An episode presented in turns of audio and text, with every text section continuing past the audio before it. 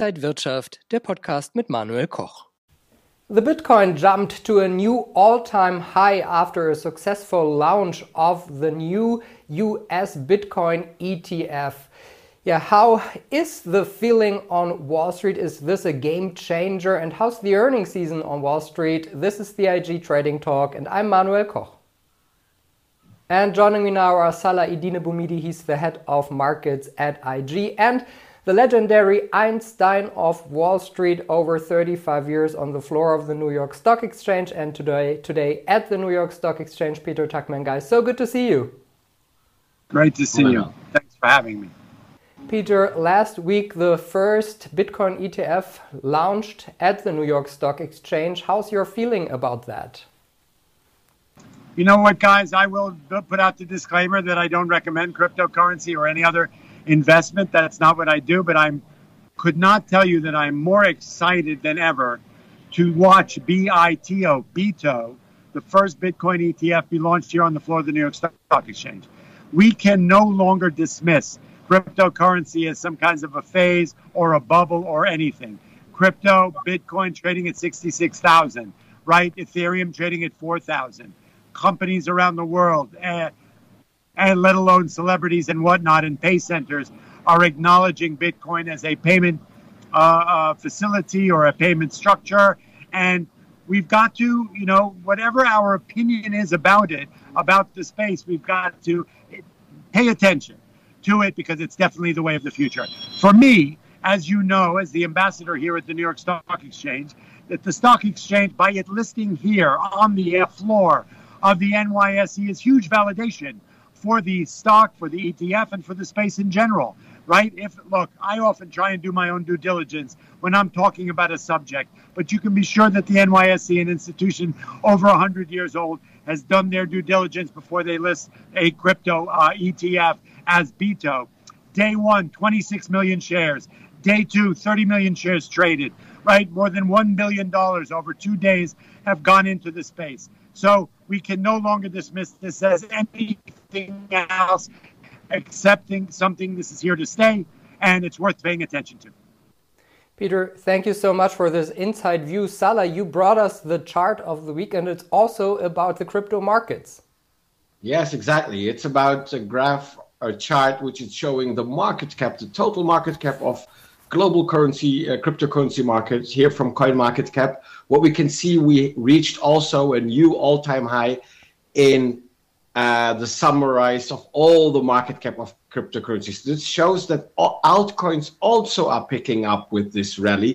This is not a only Bitcoin, Ethereum rally; it's also an altcoin rally. So you see, there's a really heavy momentum picking up in cryptocurrencies, and we have a new high, which is always good. And we can see a small divergence.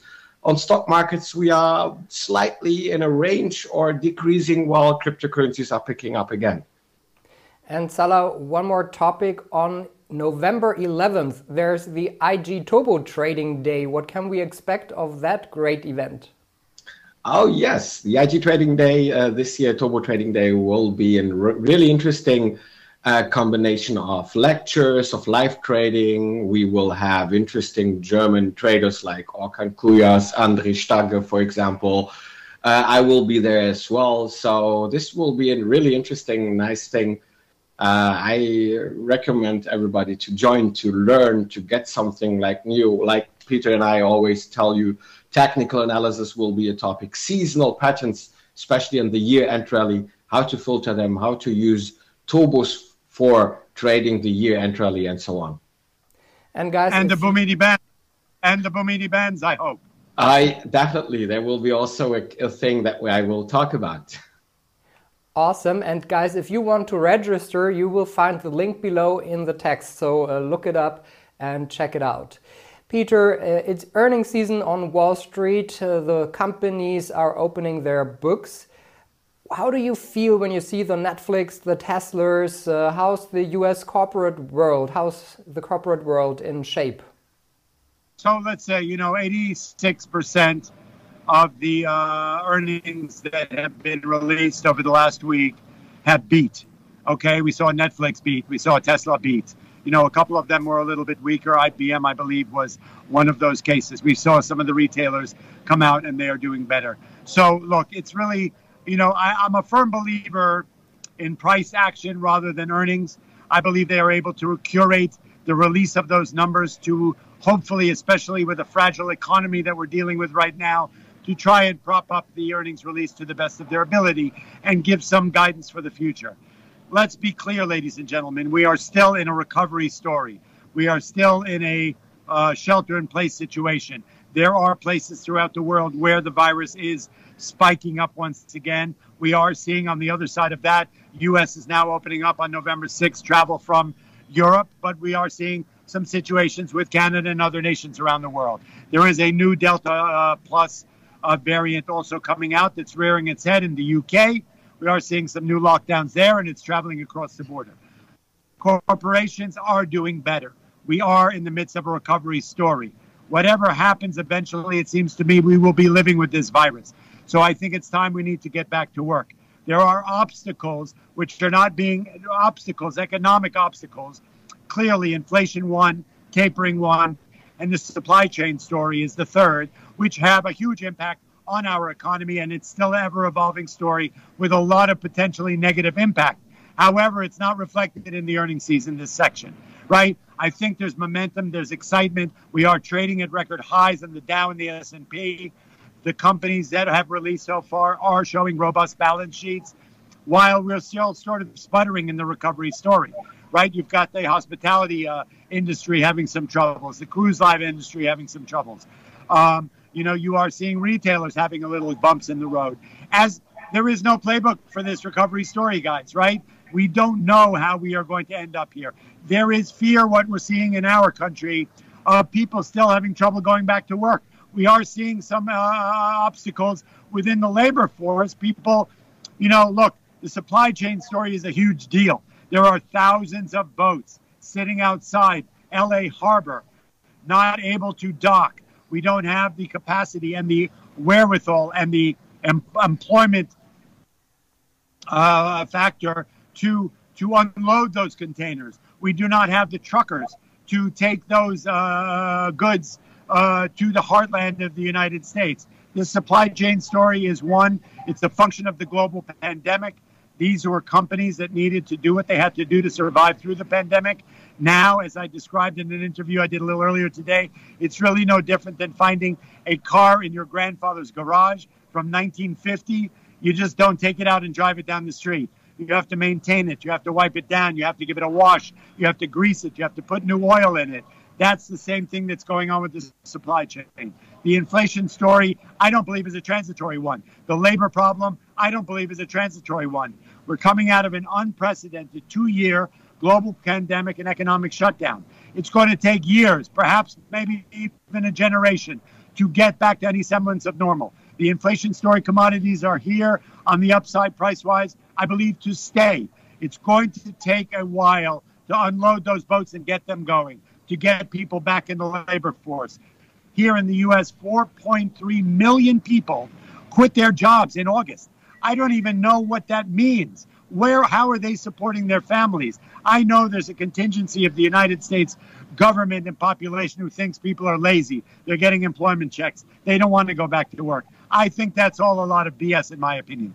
I think people are dying to get back to work, but they're apprehensive. I think commodity prices are high, goods and services are high.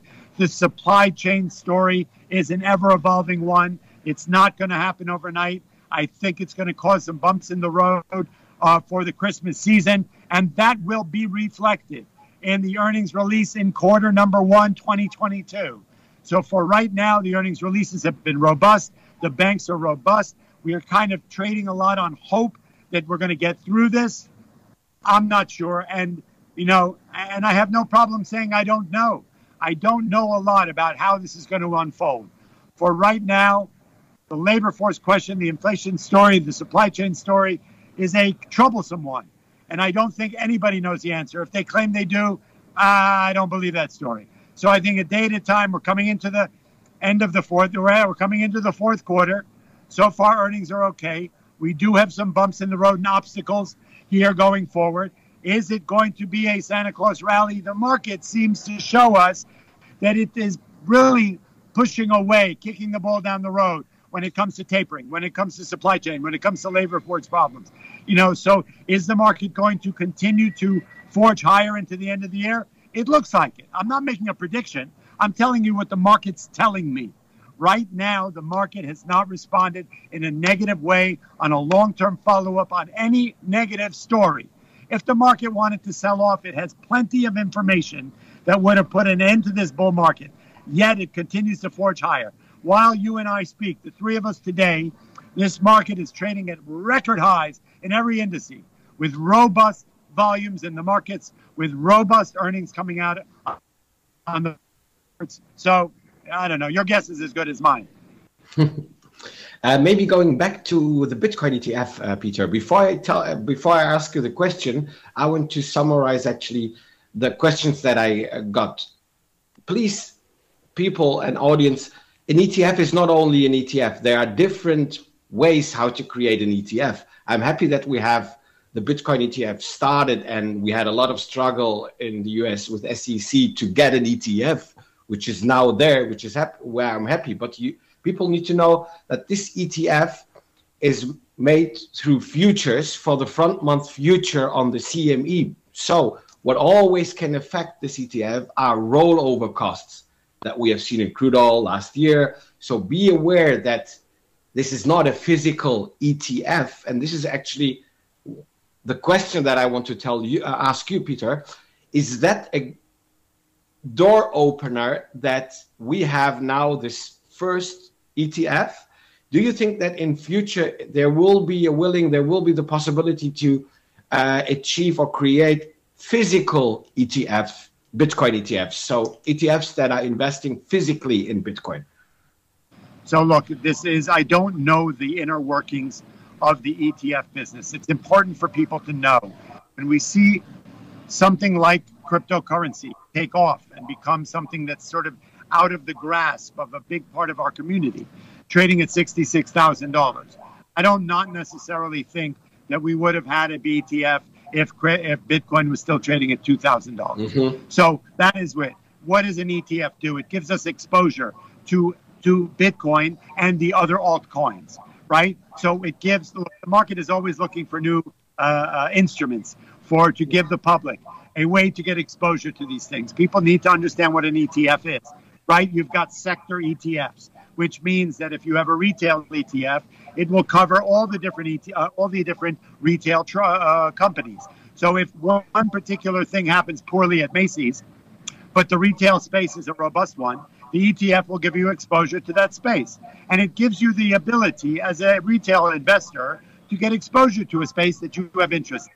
You may not be able to afford to buy Kohl's, Macy's, Targets, Walmart, or whatnot, but you may like the space and you want to get involved. Same thing with BITO. What's different about BITO, and I think you illuminated on it and elaborated on it, it's not only an ETF, but it's a futures ETF, right? So it's going to have some of the characteristics of trading Bitcoin in the future. So I don't really know about that, so I can't really talk uh, to it. But what I will say is that how wonderful in this space that seems to be a place uh, crypto is here to stay. It's it's starting to celebrate the How is that? The whole cryptocurrency is off to the races. Ethereum is trading at 4,000. Bitcoin is 66,000, trading at record highs. The volume, once again, I'm a forensic broker. I try to analyze what the market tells me. And when you have 26 million shares trade in day one, 30 million shares trade in day two, the appetite is there and not everybody can get exposure to a stock exactly. trades at sixty-six thousand dollars a share. It gives everyone the opportunity to get exposure into the crypto world. It's more exciting. That's the best. The excitement is there. The enthusiasm is there. I think it's proven. The validation by being listed on the NYSE is clear validation. So I think you've got to pay attention and give it the credence that it deserves. Guys, thank you so much. Appreciate your time. Salah Eddine the head of markets at IG, and the legendary Einstein of Wall Street, Peter Tuchman. Guys, thank you so much. Thank you, guys. Thank you, guys. Pleasure to be here. And thank you for watching. Don't forget to register for the IG Turbo Trading Day on November 11th. Thank you for today. Take care. All the best. Und wenn euch diese Sendung gefallen hat, dann abonniert gerne den Podcast von Inside Wirtschaft und gebt uns ein Like.